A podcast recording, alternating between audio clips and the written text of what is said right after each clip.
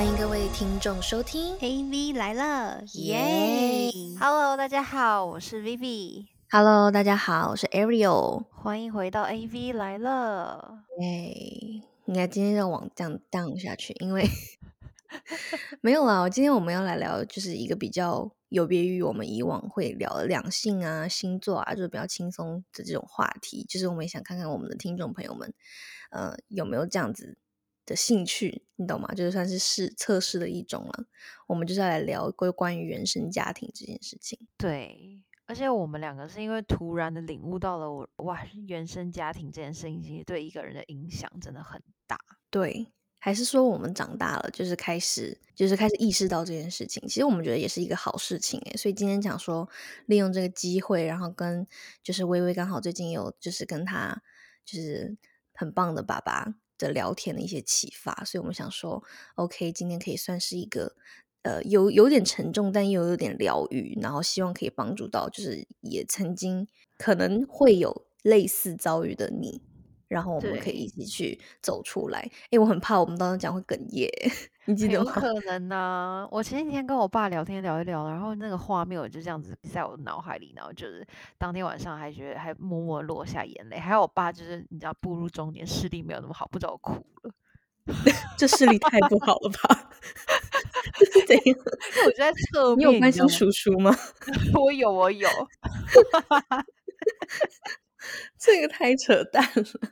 没有，这是真的。然后我就默默把它擦掉，这样就是那个画面。可是我只是想要表达说，就是一个人的原生家庭，就是深深影响人一一个人一辈子。就是这个人他内心的那种安全感啊，或者他的呃各种性格上的表现啊，然后他追求的某一些事情啊，他的企图心啊，或者是他的说，比如说这个人的底气啊，全全部的影响，我觉得大概有百分之八十以上都会来自于一个人的家庭。没错，以往我们就是聊的那些两性啊，就其实我们比较偏向于聊两性嘛。其实我们原本是偏向于是要聊性的，你记得我们是性起家的吗？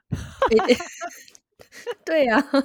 我真的不知道为什么我们现在就是开始就是默默变成聊两性、聊星座。可是其实这些都是我们。然后其实，在早几集的时候，我们有的时候也会聊一些很疗愈的东西，就比如说有什么东西真的可以呃疗愈我们自己的一些那种。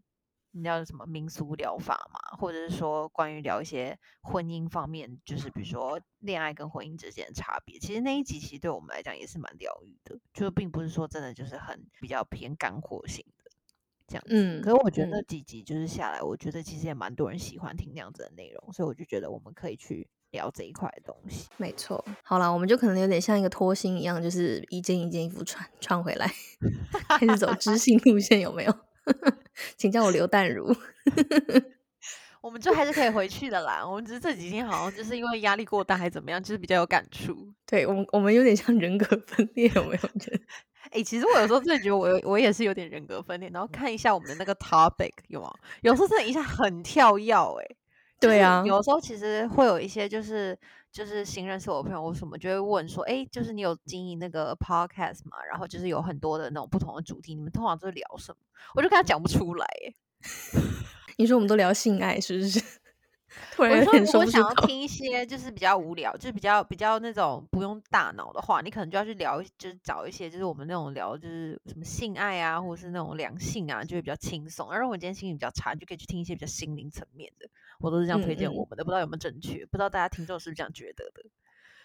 好啦，但是我们心灵就是某几集，然后也是有比较不好的反响啊，就是大家也很开心，就我们突然有一个很跳动的一面，然后分享一些比较深层次的东西。其实有时候也是因为我们自己刚好有感触，对不对？就是我在之前的时候就有读过一些原生家庭对一个人的影响这样子类似的文章，有一个点就是让我觉得说非常值得拿出来，就是来讲今天这一集。它这个点就是在于说，呃，如果一个女生啊，就是你发现你觉得你的爸爸他是一个好爸爸，然后他同时也是一个好丈夫这样子的角色，就是他他在这个关这个家里的占的地位，就是他很负责任呐、然后他对妈妈很好，然后他也会陪伴家庭、陪伴女儿、陪伴小孩，然后花时间心力在这个家庭上，并且他也没有做出任何比如说外遇啊，或者是这种道德意义上面的大家接受不了的这种事情。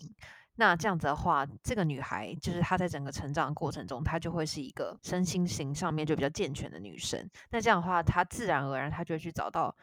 呃所谓的人，就是这个世界上就是百分之，比如说八十分以上的男生，因为他就会觉得说一个好的。老爸爸一个好的伴侣要有什么样子的样子，所以如果说今天这个男生对他，比如说哪怕是一点点 cheating 好了，或者一点点不好，他就会觉得说他接受不了，因为他就会觉得说他爸爸不是这样子的，一段好的感情并不是这样子，所以他再怎么找，他都会找到八十分以上的男生。他说这是一个定律。可是如果说今天一个女生，她爸爸是非常不 OK 的，他尽管比如说他对于他女儿很给了很大的，比如说经济上的资助，可是他可能整天比如说外面酗酒啊，然后找女人啊，或者。就是骗妈妈、不回家、家暴啊，就等等的，就言语暴力，就是这样子的，或不陪伴小孩啊，这种类型的爸爸，这种女生她其实怎么样，她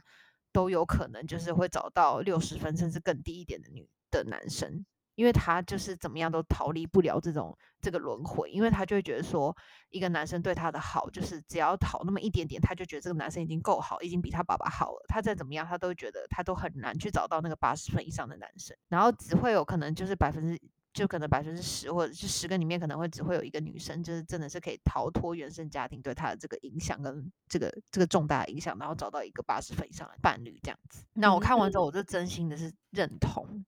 就是因为我觉得真的是这样，就是一一个一个一个一个爸爸，一个好父亲的形象，其实对于一个女儿来讲是非常的重要的。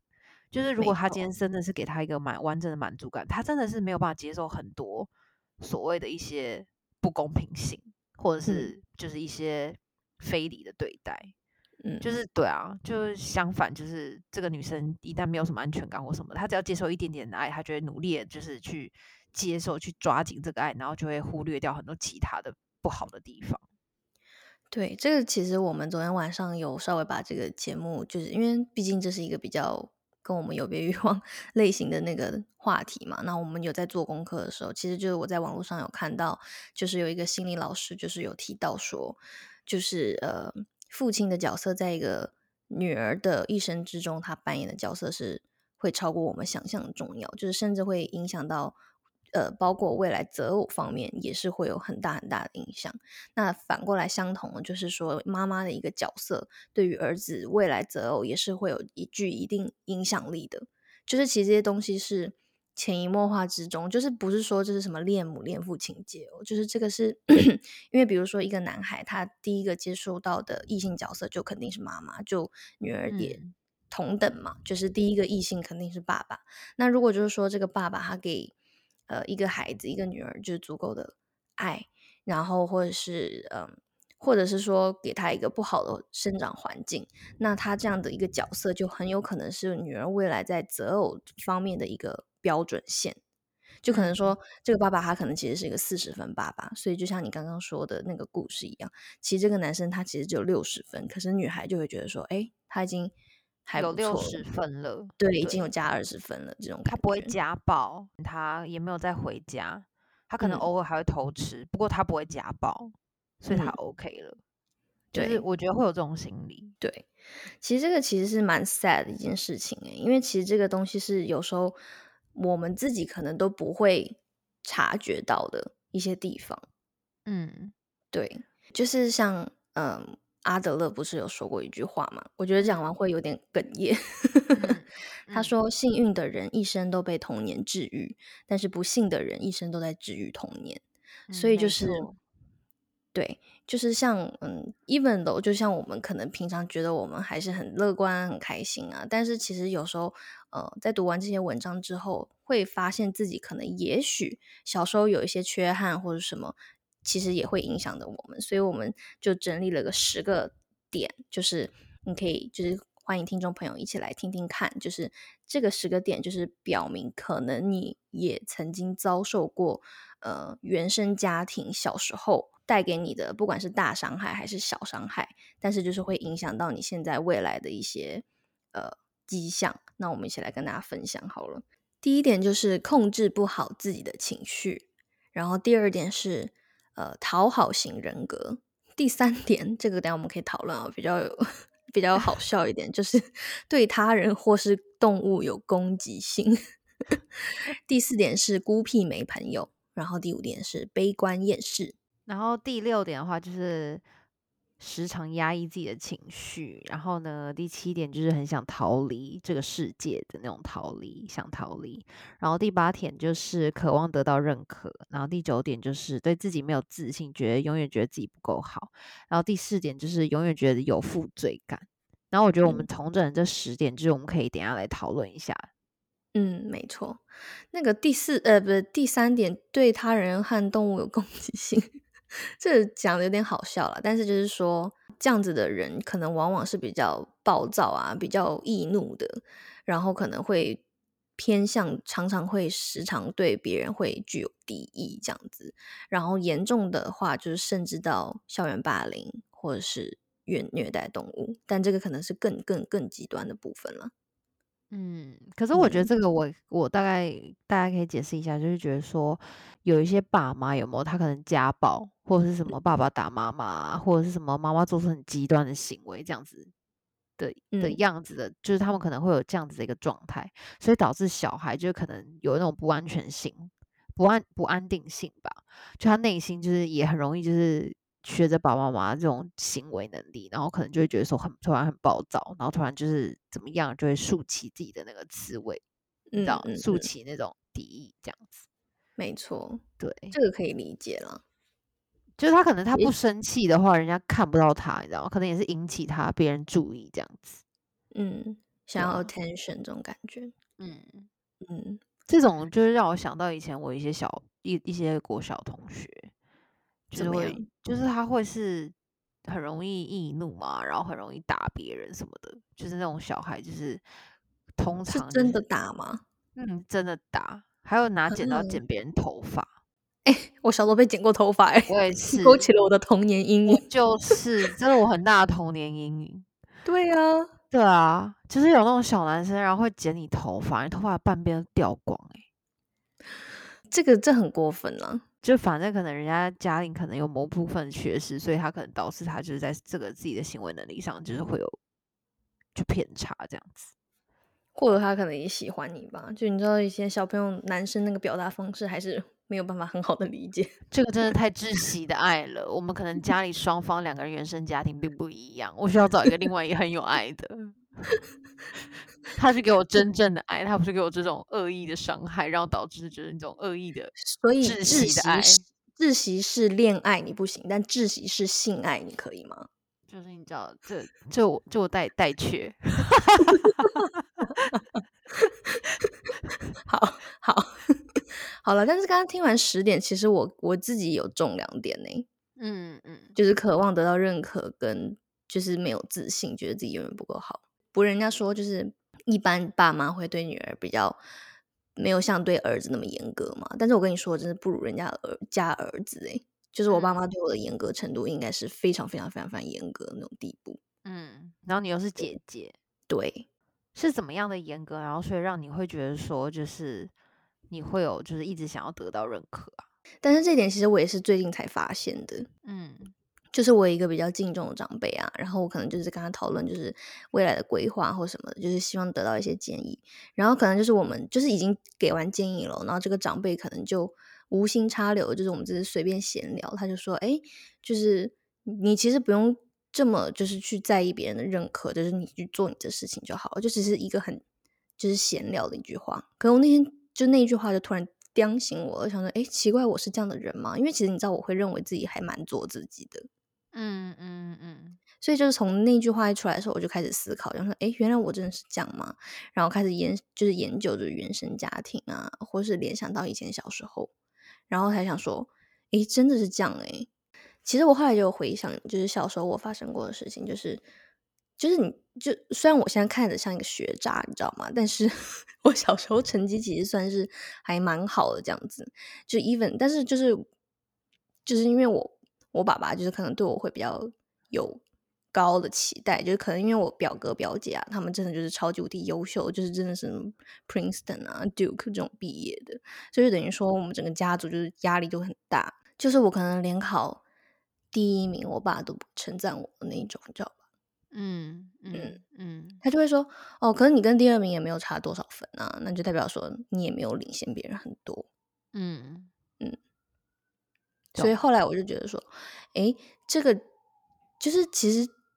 也许我觉得家长不是坏意啦，就是只是说可能就他想要你更好，对对他就是，或者是你知道，爸爸本来就是比较会比较不会称赞别人的人。嗯，我我觉得是，我觉得是要看个性啦。像我妈妈是比较不爱称赞别人，所以像你刚才说的那种想要得到认可那个点，其实是我需要在我妈妈那边比较愿需要得到认可。像我爸是比较爱称赞我的人，可是因为他们刚好有 balance 到，所以我心里就是比较对于这点好像还好。可是我懂你那个点，就是因为我妈从小一直就是告诉我说要谦虚啊，你不够好啊，你长得就是一般啦，什么这种啊，就是比如说怎么就啊六十分啊，因为哈他就，可是他后来给我的解释是说，他觉得因为我本来就是一个自信满满的小孩，他不想要让我觉得我一直以来都是这么有自信，他觉得人生无常，就是还是需要什么事情都做好准备，可是这就是他的个性。嗯，所以就是对他也影响了我这样子。我懂你这个点，可是我们可能好像有点不一样。可是我想要表达的事情说，可能可能看父母个性吧，因为你爸爸就是属于那种比较严格啊、严厉一点，他也希望你可以达到最好，或者是他可能他自己也是一个很优秀的人，所以他可能就是他也很希望他在你在考一百分的同时，其实你是有一百二十分的实力的人。诶，对，其实我觉得搞不好现在回想起来，就是可能他也觉得我是比较那种，可能很容易自满吧。就如果小时候了，嗯，因为我也是有在长大之后，就是面，就是默默的在我自己的脑袋开始建立起我强大的想法之后的的人格，就树立了我整个人格之后，我就有跟我妈说，觉得为什么每次就是好像都不会称赞我，或者是我每次做什么东西，就是就就会说哦没有啦，就还好吧什么的，或者是什么不需要去讲这些什么的。所以其实我的个性，他可能就是他觉得我可能个性是属于比较外显一点的个性，所以他希望我可以收敛内敛一点。他是这样跟我讲的，所以他这个也算是他跟我的一种沟沟通方式，就是我把它理解为一种，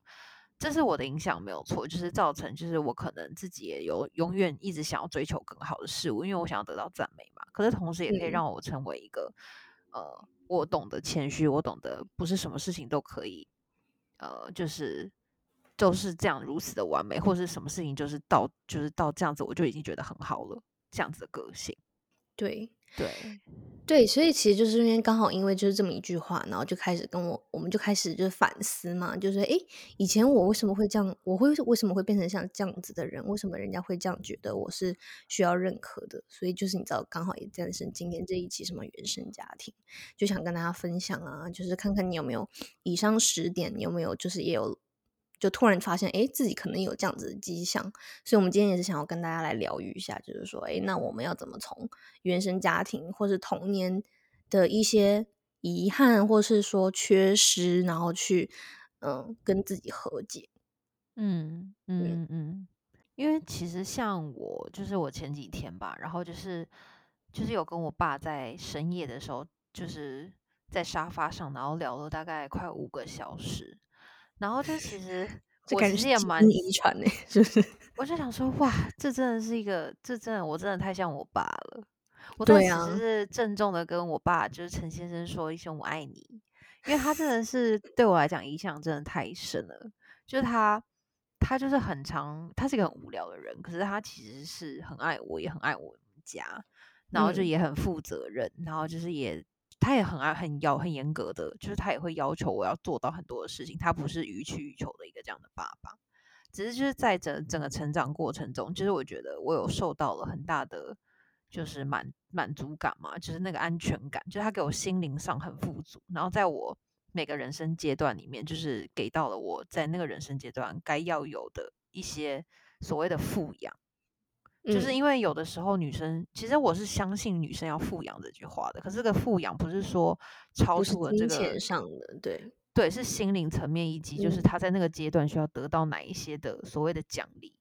嗯，就是我觉得是有阶段性的，在那个阶段你可以得到你这样子的东西，只要是家嗯里可以 support 得了的，就是给你这个底气。那我觉得这件事情对于女生的自自我内心的成长，以及她内心的那个坚强程度，其实我觉得是影响很大的。然后反正我觉得，觉得这点讲的很好，就底气两个字也是我认为就是说，就是一个女生成长背景很需要的一个东西。对，嗯，就是像我，我觉得我择偶的，就是慢慢长大之后就会发现说，因因为因为我爸他就有跟我讲过一句话，他就说他觉得你会，就是你跟一个人在一起，就是除了最重要最重要的就是选择一个善良的人之外，就是你不需要去图别人什么，因为你只要图了别人什么，就是你们最终会因为这件事情而分开。啊，讲这样我也是哽咽。对，就是哎，叔叔说的很好，哎，就是应该因因为一些本质而在一起，而不是因为一些，比如说人家不，就甚至有人会说，就是钱财啊，或是一些身外之物，都是就是就是带不走了嘛。之后，嗯，就他的点不是在于说我完全就是不能够现实层面的去考量我未来的。这个伴侣，可是他的意思是说，我在一开始应该要先去选择一个善良的人，就是我不应该是因为这个人很怎么样怎么样，然后我就喜欢上他，我就要跟他在一起。就他的点是在于说，这个人他在最一开始的这个一模一样是要去，就是是一个善良的样子。是这个人当然有 bonus，，算很好啊，就是对不对？就 Why not？可是就是只是说这些东西都是。bonus 的定义就是说，对，在一个基础上往上加嘛。对对。但它一定要有一个基础，才能成为一个附加的优点，应该是这样的意思，对对对对对。嗯。然后我也是秉持了这一点，就是一直到现在，可能就是因为这样才单身。我怎么觉得有点在怪罪的 味道？对，可是回到了就是我们刚才聊的，就是怎么样治愈自己的。一个点是，我觉得就是像我有时候也会观察，比如说我们原生家里就是给我带来一些影响或什么的。我觉得好的方面就是，我希望，因为我们现在这个年纪，其实也都是渐渐的，很多人都步入家庭，甚至开始有小孩，甚至已经有了很多人有小孩，甚至二胎。就是我觉得那个治愈的过程，可能是我我也会希望，就是我是以这样的方式去带给我小孩这样正面的力量。就如果你今天不是一个来自于一个真的给你太多正面能量的。的一个家庭，可是我觉得你在创造你自己家庭的过程中，其实你也可以就是从这些事情上救赎自己。就是我觉得他可以，不管是在择偶，或者是你在进入你下一嗯教育你下一代这个过程中，就是你可以给大家完全跟你不一样的，搞不好其实你也可以很治愈得了你自己。哎，我跟你讲，这这真的是这个样子，因为我最近啊，就是有一个朋友，然后呢，因为小时候我就认识他了嘛，然后就是他。爸爸妈妈也是非常严格的那种地步，就是那种比较虎爸虎妈类型这样子，然后也是有很对他有很大的那个 expectation，